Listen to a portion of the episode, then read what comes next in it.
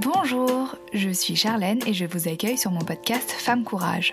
Ici, il est question d'histoires douloureuses, certes, mais surtout de femmes fortes. Elles nous racontent leur parcours de vie et leur reconstruction après un drame ou un trauma. Je les accueille sans jugement et avec toute la bienveillance qu'elles méritent. Bienvenue dans cette jolie bulle d'espoir. Bienvenue chez Femme Courage. On considère qu'une maladie est rare lorsqu'elle touche une personne sur 2000, ce qui équivaut en France à moins de 30 000 malades par pathologie. Et en France, il y aurait plus de 3 millions de personnes atteintes d'une maladie rare. Agathe connaît bien ce sujet puisqu'elle n'a pas un, pas deux, mais trois enfants atteints d'une maladie extrêmement rare, appelée Tango 2, et dont seulement une centaine de personnes dans le monde en sont atteintes. Et Agathe a accepté de nous raconter son histoire. Bonjour Agathe, bienvenue au micro de Femme Courage. Bonjour Charlène. Est-ce que je peux te laisser te présenter en quelques mots à nos auditeurs? Oui, alors euh, bah, je m'appelle donc Agathe, j'ai 46 euh, ans, euh, je suis mère de famille nombreuse puisque j'ai cinq enfants, le plus grand a 22 ans et le dernier a 7 ans. Et je suis mariée avec Nicolas depuis 24 ans. On s'est mariés assez jeune. Et puis, à mes heures perdues, je suis enseignante. Je suis professeure d'histoire-géographie en collège. Et euh, j'habite dans une petite ville de Bretagne euh, d'environ 10 000 habitants. Quel genre de femme es-tu, Agathe? On me qualifie de, de, dynamique, effectivement de, de multitâche, euh, d'efficace. je pense que les gens qui m'aiment pas beaucoup doivent me trouver fatigante. Agathe, ton fils aujourd'hui âgé de 21 ans n'a que deux ans lorsque les premiers signes de sa maladie apparaissent. Est-ce que tu veux bien commencer par nous raconter l'arrivée de ce premier enfant dans ta vie? Alors, en fait, euh, on, on, a eu Malo très très jeune, puisqu'en fait, on n'avait même pas 25 ans. On avait 24 euh, ans, c'était l'année de nos 25 ans. Donc, on s'est mariés, on a eu assez vite Malo. Et, euh, et c'était un peu la fête. J'étais vraiment ravie d'être enceinte. J'étais fière. C'est un petit garçon. J'avais envie d'un petit garçon. Je suis de famille de garçons, ça m'allait bien. Et euh, voilà, c'était un beau bébé de, de, 4 kg 120, donc euh, un, gros, un gros poupon. Je suis un peu de mal à coucher, mais euh, une fois que je l'avais dans mes bras, je trouve ça génial. Et voilà, naturellement, je suis devenue maman vraiment naturellement. C'était un bébé qui était très facile à, à élever. J'étais, voilà, il y a des bébés qui sont plus ou moins, qui nous transforment en mère plus ou moins facilement, mais celui-là, il était sympa. Et voilà, et puis il mangeait bien, il dormait bien. Bref, tous les, tous les signaux étaient ouverts et euh, la première année de sa vie a été une année enchantée. Mon mari était ravi d'être papa aussi. C'est un, mari très présent, donc euh, super sympa au début. À quel moment est-ce que tu as vu les premiers signes de la maladie? Qu'est-ce qui t'a alerté Alors, les premiers signes de la maladie, c'est pas moi qui les ai vus. C'est notre entourage en fait. Moi, je voyais rien. Je trouvais qu'il était sympa, ce petit garçon. Il dormait bien. Je trouvais plutôt que les autres bébés étaient insupportables parce qu'ils pleuraient beaucoup et que les parents étaient extrêmement occupés. Lui, il était vraiment gentil, sage, et en fait trop sage. Mais ça, je ne l'avais pas vu, moi. Donc, c'est un enfant qui a fait ses nuits très, très vite, à trois semaines. Et puis, il dormait énormément, en fait. C'était un gros, gros dormeur. Donc, c'était ça le premier symptôme. Mais moi, je n'ai pas vu ça comme quelque chose d'alarmant. Le deuxième symptôme qu'ont vu mes parents, c'est qu'il avait une langue, une grosse langue, et que cette langue, elle sortait. Il, avait, tiré la langue, il avait une grosse langue un peu... Et ça, mais ça a un peu alarmé euh, les, gens autour de nous. Et puis ensuite, bah, en fait, il a mis du temps à grandir, vraiment beaucoup de temps. Donc, il a mis un petit peu de temps à marcher. Il a dû marcher vers 19-20 mois, mais ça, c'est pas du tout. Euh, on ne considère pas que c'est quelque chose de, pathologique, mais par contre, il n'a pas parlé, euh, enfin, il parle d'ailleurs toujours pas très bien. Il a prononcé les premières onomatopées extrêmement tard. Je, me rappelle qu'il y avait des enfants de 18 mois qui faisaient les cris des animaux avec mon mari, regardez ça, c'est bizarre, le nôtre, il fait pas ça. Donc, euh, voilà, donc c'est très diffus, très voilà, ça a été des symptômes, comment dirais-je, qui sont venus petit à petit. Et puis nous sommes partis en Afrique avec mon mari, parce qu'on avait très envie, on est enseignants tous les deux, très envie de voir un peu du pays. On est parti à Djibouti en coopération. Et là, les symptômes se sont accentués. Si en fait, visiblement, il supportait pas la chaleur et il avait des périodes de léthargie où il dormait euh, très très longues, jusqu'à une fois où il a dormi 48 heures d'affilée. Donc là, on a été un peu inquiets et on est rentré en France. Et en France, le médecin a diagnostiqué une hypothyroïdie, donc, on a considéré que ça devait être ça le problème. Il m'a dit, je vais vous la mettre, je vais mettre Malo sous hormones thyroïdiennes et vous allez voir, tout va revenir dans l'ordre. Et rien n'est revenu dans l'ordre. Le diagnostic a été très, très tard, puisqu'en fait, euh, Malo avait 16 ans et on avait déjà nos cinq enfants quand le diagnostic est tombé. Mais avant, on se doutait quand même d'un certain nombre de choses, surtout que quand les... ses sœurs sont arrivées, donc en fait, donc Malo est l'aîné. Euh, ensuite, il y a Inès qui est née quatre ans plus tard, qui n'avait aucun symptôme et qui pourtant m'alarmait, parce qu'en fait, comme je voyais que mon fils ne se développait pas normalement et que je commençais à suspecter un handicap et un handicap mental, j'étais un peu inquiète. Donc, du coup, j'ai cru qu'Inès avait des symptômes. Inès n'en avait pas. Et ensuite, Jeanne est arrivée, a eu vraiment les mêmes symptômes, beaucoup de... Elle a dormi très vite, aucune onomotapée. Et en fait, elle a déclaré aussi une hypothyroïdie, parce que ça, on savait ça, donc on surveillait ça très près. Donc, elle a eu une hypothyroïdie tout de suite, enfin, dans les, dans les 5-6 premiers mois. Donc, on a traité et on s'est dit, bon, puisqu'elle a, été très, très vite, sans doute qu'elle n'aura pas les euh, la même handicap que son grand frère. Donc, c'est ça qu'on pensait. Et on pensait que tout ce qu'il avait, c'était lié à l'hypothyroïdie. Et ensuite est née Isabelle, trois ans après Jeanne. Et euh, Isabelle, en fait, a eu aussi une hypothyroïdie. Elle, j'ai tout de suite vu. J'ai tout de suite senti quelque chose de travers. Et voilà. Et donc, en fait, tout était lié à l'hypothyroïdie. On pensait que c'était une hypothyroïdie euh, bah, sans doute génétique, puisque nos trois enfants l'avaient, mais on ne savait pas. Nous, on n'avait rien. Voilà. Et puis, la génétique à l'époque était de manière très balbutiante, en fait. Donc, on cherchait des choses, en fait. Euh, comment expliquer En fait, par exemple, on se demandait s'il était X fragile. Donc, à ce moment-là, en fait, on allait chercher sur le gène des X fragiles, savoir qu'est-ce qu'il avait, etc. Donc, on faisait une prise de sang très spécifique, on regardait à la loupe.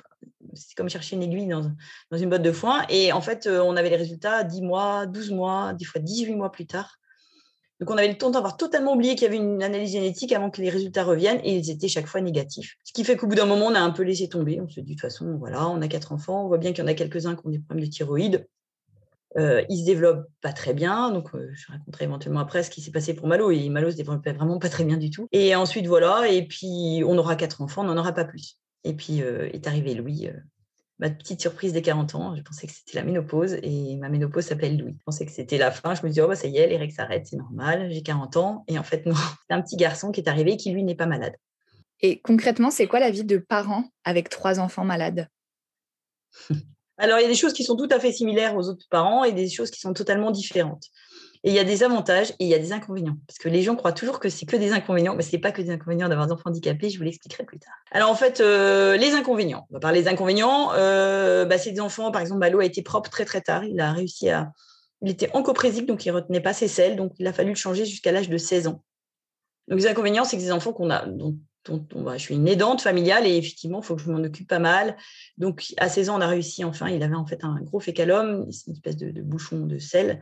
On a réussi à régler ce problème à 16 ans et on a eu encore 2-3 ans derrière un petit peu compliqué, mais aujourd'hui, il est vraiment parfaitement propre et c'est une affaire qui tourne. Donc voilà. Au niveau de l'hygiène, euh, bah, Isabelle, par exemple, a 13 ans, elle est réglée, mais elle est incapable de, de faire son hygiène personnelle, changer les serviettes hygiéniques. Voilà, donc ça, effectivement, ça demande un petit peu de. Voilà, je suis. au niveau de l'hygiène, il faut que je sois quand même assez, euh, assez attentif parce qu'effectivement, ils se négligeraient volontiers. Donc, il faut que je sois. Euh, c'est comme des, des petits-enfants de 4-5 ans, sauf qu'en fait, ils en ont beaucoup plus. Donc, c'est long, en fait, au niveau de, l'hygiène. Au niveau de la scolarité aussi, c'est très compliqué. Malo, il a fait deux petites sections, deux moyennes sections, deux grandes sections. Après, il a fallu batailler pour le faire rentrer. Il n'y avait pas de place en IME, donc il est rentré en CLIS, qui sont les Ulysse aujourd'hui. Donc, euh, au niveau scolaire, il a fallu batailler. Il faut toujours batailler. Euh, j'ai bataillé aussi pour Jeanne, qui a une scolarité un peu compliquée puisque j'ai fait l'école à la maison pendant un an. Aujourd'hui, elle est en première année de CAP, passe en deuxième, donc c'est pas mal. Et Isabelle est en Ulysse Collège, mais voilà, c'est des dossiers MDPH à ne plus finir. Donc, c'est trois fois des dossiers MDPH. Et voilà, Malo est sous tutelle, donc il faut faire les comptes de tutelle. Donc, c'est beaucoup de temps euh, consacré à ça. Donc, ça, c'est les inconvénients. Les avantages car il y a des avantages. Les avantages, c'est que ces enfants-là, en fait, ces enfants qui sont quand même assez gentils, assez faciles, ils sont, voilà, ils me ramènent pas tout le temps leurs copains à la maison, puisqu'ils n'en ont pas. Euh, il n'y a pas de problème d'études, il n'y a pas de problème, puisque les études, finalement, ils n'en feront pas, donc ça ne va pas nous coûter cher en études, pas de permis de conduire, pas de problème de drogue, pas de problème d'alcool. La parentalité, on n'en sait trop rien, mais pour l'instant, on a l'air d'être un peu tranquille. Donc voilà, donc en fait, il y a des côtés où c'est quand même extrêmement simple, et ces enfants qui sont très, très, très gentils, très doux, voilà, ils gèrent parfois un peu difficilement leurs émotions, mais effectivement, la vie à la maison, elle est différente des autres maisons, puisque nous, on a trois enfants handicapés sur cinq, on a une majorité d'invalides sur les valides, on va dire ça comme ça. Mais euh, ça se passe relativement bien. Moi, effectivement, on n'a pas de grandes conversations à table. Voilà, mais par exemple, ils ne se clashent pas, ils ne s'envoient pas des grosses lattes en disant qu'il y en a un qui. Voilà, ça, par exemple, ça n'existe pas chez nous. Donc, c'est une ambiance assez douce, assez calme, assez bienveillante, parce qu'ils sont très gentils. Et comment les valides, euh, comme tu les appelles, ont réussi à prendre leur place euh, au sein de la fratrie Alors, c'est très différent entre ma grande Inès, qui a 18 ans aujourd'hui, et mon petit Louis, qui va avoir 7 ans. Inès, elle, a, essuyé tous les plâtres. En fait, Inès, elle, nous a vus inquiets. Elle nous a vus aller à l'hôpital des milliers de fois. Et elle, elle avait l'impression de ne pas être normale. C'est surprenant. Mais euh, elle avait l'impression de ne pas être comme les autres, puisqu'elle était la seule valide avec trois frères et sœurs avec une maladie génétique dont je m'occupais énormément. Donc pour elle, ça a été assez compliqué jusqu'à l'adolescence. Et puis, euh, lorsqu'elle avait 16 ans, on lui a proposé de partir un an aux États-Unis. Elle est partie chez son parrain, qui habite aux États-Unis. Un an, et depuis, ça lui a permis de prendre du recul. Et depuis, je trouve qu'elle va très, très bien. Euh, elle est très bien avec ça. Et d'ailleurs, du coup, elle est même mieux avec ses frères et sœurs, puisqu'effectivement, on, lui a, voilà, on lui a laissé sa liberté. Et je pense que moi, je lui en demandais beaucoup aussi. Parce que comme j'étais débordée par ces enfants-là, en fait, elle devait euh, beaucoup m'aider à la maison au niveau des tâches ménagères. Et le fait qu'elle soit partie, ben, j'ai dû me débrouiller toute seule.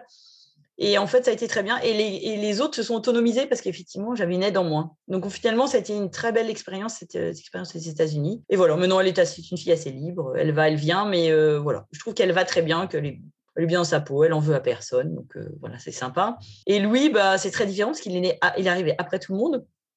Quasiment au moment du diagnostic, c'était en fait lui. Il y avait un an quand on nous a annoncé le diagnostic. Donc cette maladie rare s'appelle Tango 2. Et il avait un an et on nous a annoncé tout de suite qu'il ne l'avait pas. Et donc, en fait, on l'a regardé totalement différemment puisqu'on l'a regardé grandir euh, sans inquiétude puisque les autres, on le voyait qu'il développait des choses et en fait, on ne savait pas. Donc, en fait, on était pétri d'angoisse pour. Euh, voilà, lui, tous les mois, il a une prise de sang pour la thyroïde jusqu'à ses un an. Parce qu'on vérifiait, vérifiait, vérifiait, vérifiait, vérifiait. Et tout, autour de nous disait Ah, mais il n'y a pas de problème, regardez, il va bien, il va bien. Oui, oui, euh, on ne vous croit pas parce que de toute façon, vous n'avez rien dit pour les autres. Donc, lui, il est très bien avec ça, il est assez rigolo. Il dit Moi, je ne suis pas tango 2, mais des fois, je suis bien, j'aimerais bien être tango 2 parce que parce que euh, c'est cool, on doit manger tout le temps, c'est cool, on n'est pas obligé de marcher, c'est cool, on n'a pas besoin de, de se déplacer parce que ces enfants qui ont des problèmes neuromusculaires, donc effectivement, on ne peut pas les faire marcher longtemps. Donc voilà, donc, euh, mais je trouve qu'aujourd'hui, ils sont assez bien dans leur peau et j'ai assez hâte de voir quel genre d'adulte ça va donner parce que c'est quand même une situation assez, euh, comment dirais-je, originale d'avoir eu euh, trois frères et sœurs avec handicap mental. Et je suis sûre que ça va leur faire un aide de beaucoup de bonté. J'attends de voir, mais j'ai assez hâte d'observer ces, ces enfants devenir adultes. Et d'ailleurs, à propos de ce, diagnostic, donc euh, tu nous as parlé du, nom, ça s'appelle Tango 2, donc c'est assez marrant d'ailleurs comme, euh, comme nom. Est-ce que ça a changé quelque chose, le fait de mettre un nom dessus et de comprendre d'où ça venait, ou est-ce que de toute façon c'était comme ça pour vous et voilà quoi? C'était tard, hein, parce qu'effectivement, Malo avait 16 ans, euh, voilà, Jeanne, c'était en 2015, donc Jeanne avait 10 ans, et puis Isabelle avoir 7 ans, donc c'était assez tardif. Donc, on avait eu le temps de s'habituer à la maladie, de la connaître, en fait, et de la découvrir par nous-mêmes. En fait, effectivement, les médecins nous ont dit des choses et en fait, on le savait déjà. Par exemple, ils ont dit qu'il ne fallait pas que les enfants aient un jeûne prolongé. Ce qu'on craint beaucoup dans cette maladie, c'est euh, que les enfants euh, aient des pics d'hypoglycémie des pics d'hypoglycémie. C'est drôle comme expression, mais en fait, bref, une baisse de glycémie assez importante. Et si elle est trop importante, il peut faire une, ce qu'on appelle une rhabdomyolyse. Et la rhabdomyolyse, en fait, elle peut être fatale. En fait, euh, la rhabdomyolyse, c'est une intoxication des muscles. Et si le muscle cardiaque est touché, effectivement, il y a des enfants qui peuvent mourir. Donc, on a réalisé que nos enfants pouvaient mourir. On n'avait pas du tout pensé à ça. Et en fait, on se rend compte que de l'avoir su tardivement, bah, du coup, on n'est plus du tout inquiet. En fait, on leur fait assez confiance. Euh, voilà, euh, Malo aurait pu mourir 15 fois quand on était à Djibouti parce que ce qu'on craint, c'est la gastro et il en a eu là-bas. Et en fait, il aurait pu vraiment y partir et il n'est pas parti. Donc en fait, aujourd'hui, on a une espèce de fatalisme de se dire que ça, cette histoire, on devait le vivre, que en fait, leur vie est peut-être courte. Hein. on ne sait pas du tout sûr que leur vie soit très longue, mais en fait, ça n'a pas d'importance. En fait, euh, qui peut penser que sa vie est longue? Avec le Covid, moi, je, m'amuse beaucoup. Des gens disent Ah, ma vie va peut-être être courte, mais la vie de tout le monde peut être courte. On peut traverser la rue, se faire renverser on peut faire un arrêt cardiaque, on peut faire un AVC. Voilà, il n'y a pas que le Covid dans la vie, il peut se passer plein d'autres choses. Et en fait, ça, on a l'impression que les gens ont l'air de réaliser tout d'un coup que nous sommes des mortels. Mais nous sommes tous des mortels. Et mes enfants sont des mortels. Et peut-être que mes enfants ne me survivront pas. C'est une hypothèse. Mais je suis assez sereine avec ça en me disant, de toute façon, je ne peux rien faire. Donc, en fait, dans le fond, autant vivre tranquillement et avec paix et joie et goûter les instants qui nous sont donnés tous les jours puisque chaque jour est un jour gagné. Donc ça, on a, voilà, ça c'était un peu une, voilà, mais ça n'a pas, pas généré chez nous beaucoup de stress. Par contre, effectivement, les, maintenant, on est blindé de, tas de, vérifications. Là, Jeanne, elle a une échographie cardiaque hier, euh, elle a un holter cardiaque euh, début septembre. Donc, en fait, il y a plein de choses à faire en plus.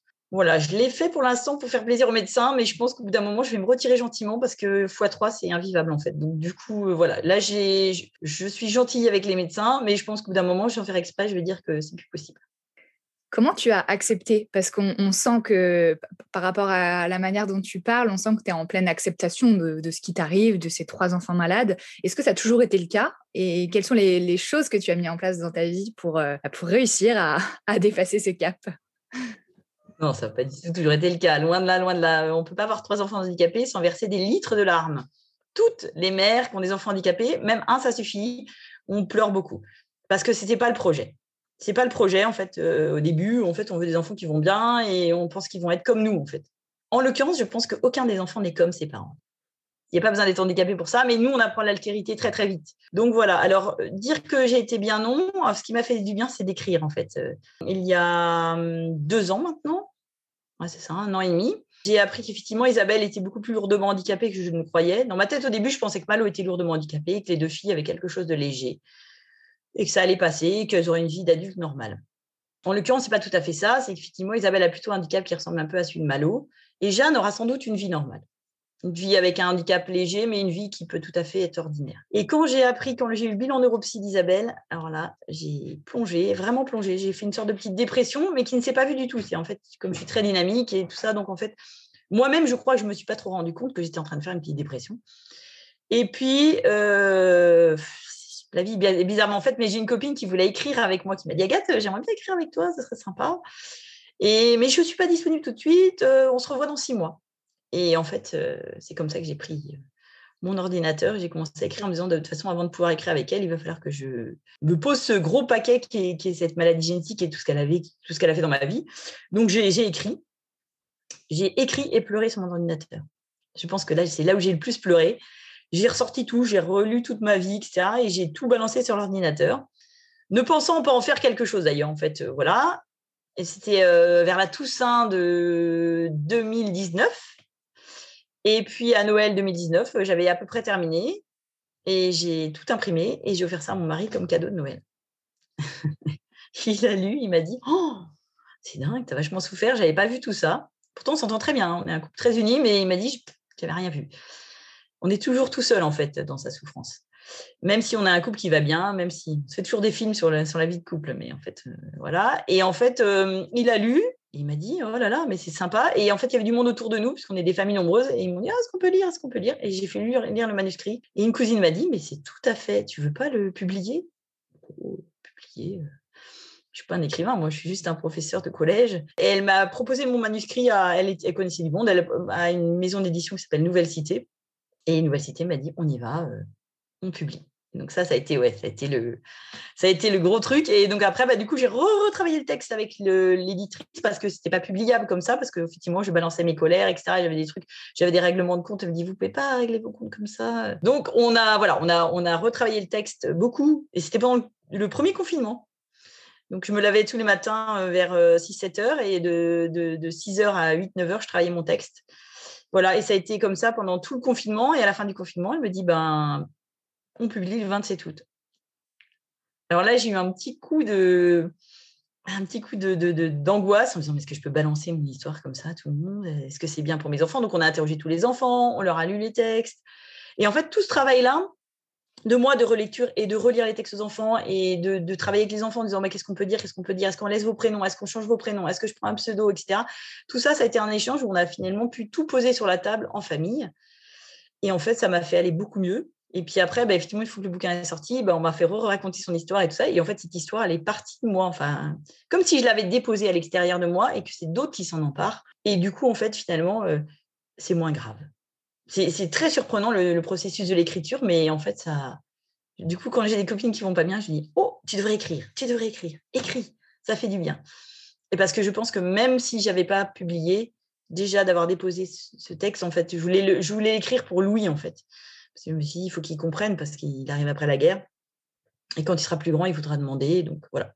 Donc voilà ce qui s'est passé. Et depuis, effectivement, je vais mieux. Bon, après, je dis pas que quand euh, Isabelle a ses règles et qu'il faut changer sa hygiénique toutes les, toutes les deux heures, hein, parce qu'elle a des règles très abondantes, c'est, c'est pas drôle du tout. Et il y a des moments où j'en ai un peu marre quand même. Mais en fait, c'est marrant, ça me touche pas comme ça me touchait autrefois pour, par exemple, laver ma l'eau. Donc euh, voilà, l'écriture, c'est ça qui m'a fait aller mieux. il y a un côté cathartique dans l'écriture, libérateur. C'est c'est vrai que l'écriture, c'est quelque chose qui revient assez régulièrement hein, dans mes, dans mes témoignages. C'est euh, souvent un, point de bascule qui fait que je, lâche. quoi. Qu'est-ce que tout cela t'a appris sur toi-même, Agathe? Alors, en fait, euh, j'ai appris beaucoup de choses sur moi-même, effectivement. J'ai appris que, mais en fait, sur moi-même et sur, euh, la parentalité, sur l'universalité de la vie. Qu'est-ce que j'ai appris sur moi-même? J'ai appris que, en fait, on a toujours des forces, en fait. On croit toujours que, en fait, on n'a pas les forces Et quand on est au milieu du trou, qu'on est au fond du trou et qu'on est dans le puits qu'on voit que la lumière au-dessus, on se dit mais jamais je vais réussir à monter, les parois sont lisses, etc. Et en fait, on y arrive toujours. La nature humaine, je trouve, a une force incroyable. Donc moi, j'ai trouvé mes forces, mais ce que je veux juste dire, c'est que, je veux dire à moi et aux autres femmes qui vivent des choses similaires, c'est qu'en fait, on sort toujours un jour du tunnel, en fait on s'y noie pas en fait. Euh, la nature humaine en fait retrouve toujours les forces et voilà, on rencontre des gens sur notre route qui nous aident. On, rencontre en fait, voilà, il faut juste accepter nos limites en fait, accepter de se dire bah ouais en fait je ne peux pas y arriver tout à fait toute seule, donc me faire aider, me faire aider par les gens de mon entourage, par mes copines, un petit thé, une petite euh, voilà un petit temps avec les copines et puis ça repart. On pleure dans une bière et ça repart en fait. Donc euh, donc voilà, j'ai des souvenirs avec des copines où je pleurais dans ma bière et je me disais mais oh la vache, je vais jamais y m'en sortir. Et en fait, il faut que j'avais fini ma bière. Bon, allez, prends-en une deuxième. Allez, on prend une deuxième. Et voilà. Et on va finalement, euh, bon, oui, finalement, euh, ça va, ça va pas si mal que ça. Donc, euh, donc voilà. Donc, je, me rends compte que oui, j'ai trouvé mes forces en moi-même. Et j'ai envie de dire, mais on est toutes, on est toutes très fortes en fait. Nous, nous, nous, les femmes, on est quand même des êtres. je ne dis pas que mon mari était inférieur à moi, mais en fait, je pense que la femme, en fait, elle, elle a quelque chose de par sa, sans doute, sa capacité à donner la vie, en fait, à trouver la vie. Même pour les femmes qui n'enfantent pas. Hein. Ce que je veux juste dire, c'est que notre fécondité, elle dépasse totalement la fécondité physique, en fait. On a une fécondité euh, bien plus grande que, que, juste donner la vie. juste donner la vie, c'est pas rien. Hein, mais voilà, maintenant, je pense que j'aurai plus d'enfants et je pense que cette fécondité va continuer à s'exercer, en fait. On donne la vie de, de tas de manières différentes, nous, les femmes. J'ai découvert que j'adorais écrire, en fait. Donc, en fait, ça aussi, ça a été la deuxième découverte, c'est que, c'est que je me suis découvert écrivain. Donc euh, voilà, donc je ressors un deuxième livre en plus à la rentrée, là, le 2 septembre, euh, sur mon métier de prof, en fait, parce qu'effectivement, parallèlement à cette vie de, mère, j'étais aussi enseignante.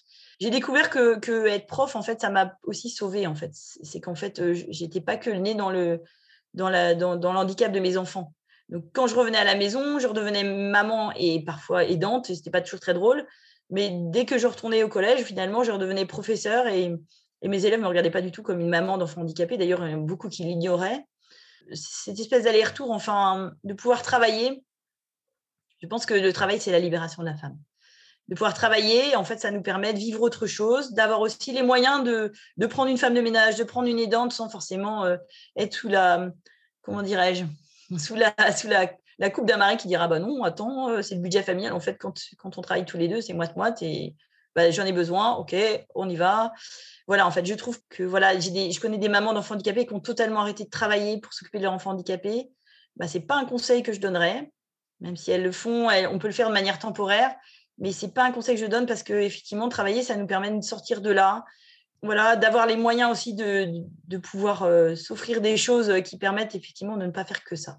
Et puis, effectivement, ben, le fait d'avoir des enfants handicapés, ça m'a aussi ouvert les yeux sur les enfants en difficulté dans à l'école, en fait je suis une professeure très différente, évidemment, puisque tout enfant qui sait lire euh, m'apparaît déjà comme un génie. Donc, euh, mes enfants me disent Je suis nul. Ah non, t'es pas nul, tu sais lire. Ah, déjà, tu es super fort. Mon grand, il sait pas lire. Hein, il parle pas très bien. Hein. Donc, euh, donc, du coup, voilà. Et donc, ça m'a apporté un regard totalement différent et aussi un regard totalement différent sur la plasticité du cerveau, sur la capacité à rebondir, à aller chercher des solutions.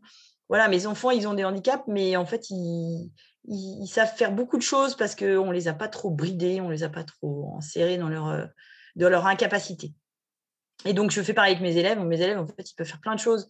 Et quand ils me disent, mais je ne suis pas capable, je dis, c'est un non-sens scientifique. Les neurosciences disent que c'est pas vrai, tu es capable et on est tous capables. Mais en fait, on a besoin de gens qui soient euh, bienveillants et qui croient en notre capacité à faire.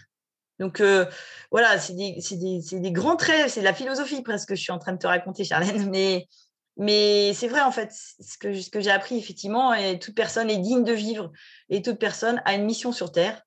Même si l'handicapé le plus grabataire dans son fauteuil roulant, qui parle pas, qui bave, etc., il a aussi sa mission sur Terre. S'il est venu sur Terre, c'est qu'il a un truc à faire et à apporter aux autres. Donc voilà, moi ce que je crois aujourd'hui, c'est vraiment que chacun, et je, et je regarde toute personne euh, comme quelqu'un qui a sa petite mission sur Terre. Comment tu te sens aujourd'hui? Ah bon, je me sens bien. Je me sens bien. Je trouve que effectivement, euh, euh, cette vie-là, elle était, c'est pas du tout ce que j'avais prévu. Alors, je raconte souvent que, en fait, avoir des enfants comme ça handicapés, c'est monter dans un avion pour Venise. J'avais lu ça une fois, un parent d'enfant handicapé qui avait écrit ça, et je trouve ça génial. Donc, on monte dans notre avion pour Venise, on a tout préparé, on a préparé les lunettes de soleil, les appareils photo, le guide touristique de Venise, tout, tout bien. On monte dans l'avion et on fait le voyage, et au moment d'atterrir, le steward vous annonce Bienvenue à Amsterdam. Voilà, température au sol, 19 degrés. Euh, voilà. Et là, en fait, il y a une espèce de panique, me dire Mais moi, je ne voulais pas aller du tout à Amsterdam, je voulais aller à Venise. Mais vous n'avez pas le choix, vous ne pouvez pas remonter dans l'avion, repartir, en fait. Et mais en fait, avoir des enfants handicapés, c'est ça, c'est se dire, mais peut-être qu'Amsterdam, c'est beau. Et juste aujourd'hui, je veux dire juste, Amsterdam, c'est beau. C'est pas du tout ce que j'avais cru. Effectivement, j'aurais pensé que mes enfants ont fait des bonnes études, on est enseignants tous les deux, tout ça, on est dans des familles, on fait des grandes études. Eh ben non, c'est pas ça. Eh ben, je suis pas malheureuse pour autant. Donc en fait, c'est un peu ça ce que j'ai envie de dire aujourd'hui. C'est qu'aujourd'hui, oui, je vais bien parce qu'effectivement, j'accepte de visiter les canaux d'Amsterdam et pas les canaux de Venise. Et en fait, Amsterdam est très beau et très intéressant. C'est une mentalité totalement différente, c'est un univers totalement différent. Bah, ma vie, elle est un peu comme ça. C'est pas du tout la même vie que vivent d'autres parents d'enfants qui sont arrivés à Venise, mais en fait, ou à Paris ou à New York. Mais en fait, euh, notre vie, elle est très belle aussi. En fait, il faut juste accepter de se dire que cette vie-là, bah, c'est la nôtre. C'est ce qu'on avait à vivre. Mon mari et moi, on est tous les deux porteurs sains du gène Tango 2. Enfin, en tout cas, on est porteurs d'une déficience sur le gène Tango 2, tous les deux pourquoi est-ce qu'on s'est rencontrés? Pourquoi est-ce qu'on s'est aimés? Pourquoi est-ce qu'on s'est unis? Et pourquoi est-ce qu'on a des enfants comme ça? Je n'ai pas de réponse. Mais sans doute qu'on avait à le vivre. Voilà, on avait à le vivre et, aujourd'hui, on n'est pas malheureux ni l'un ni l'autre. Euh, voilà. Mon mari a beaucoup d'humour, il est assez drôle sur le sujet. Donc, il rigole beaucoup de, des petits trucs un peu marrants de nos enfants handicapés. Surtout qu'Isabelle ressemble beaucoup à Malo, donc on a l'impression d'une espèce de rediffusion. Et voilà, en fait, euh, on est très heureux et je sais que mes enfants seront très heureux et qu'ils ont une mission sur Terre et qu'ils ont des choses à vivre avec les autres et à découvrir des choses avec les autres et qui ne m'appartiennent pas. Merci pour, euh, pour ta sincérité. En tout cas, ça fait, ça fait du bien à entendre, vraiment. Est-ce que je peux te demander pourquoi tu as envie de témoigner euh, à mon micro? Alors d'abord, j'aime bien déjà le titre Femme courage. J'ai adoré parce qu'effectivement, je trouve qu'en fait, toutes les femmes sont des femmes courage. Effectivement, euh, voilà. même quand elles sont au fond du trou et qu'elles croient ne plus avoir de courage, elles le trouvent en fait. Il faudrait regarder une femme qui dit je ne suis pas une femme courage, je me dire attends, continue à vivre, je te reparle dans 10 ans et on va voir comment tu as surmonté tes difficultés parce que effectivement. Donc voilà, j'ai écouté tes j'ai écouté tes podcasts de Femmes Courage et j'ai bien aimé, effectivement. J'aime bien le ton, justement, qui est un ton de résilience, en fait. C'est dire, mais finalement, euh, on trouve toujours euh, de quoi rebondir. Et puis, euh, et puis j'ai envie de témoigner parce qu'en fait, effectivement, quand moi j'étais au fond du trou avec mes trois loulous, je me suis dit, qui a trois enfants handicapés dans une famille? À part ceux qui adoptent. Mais ceux qui adoptent, ce n'est pas le même projet. Donc, du coup, j'avais l'impression d'être seule au monde.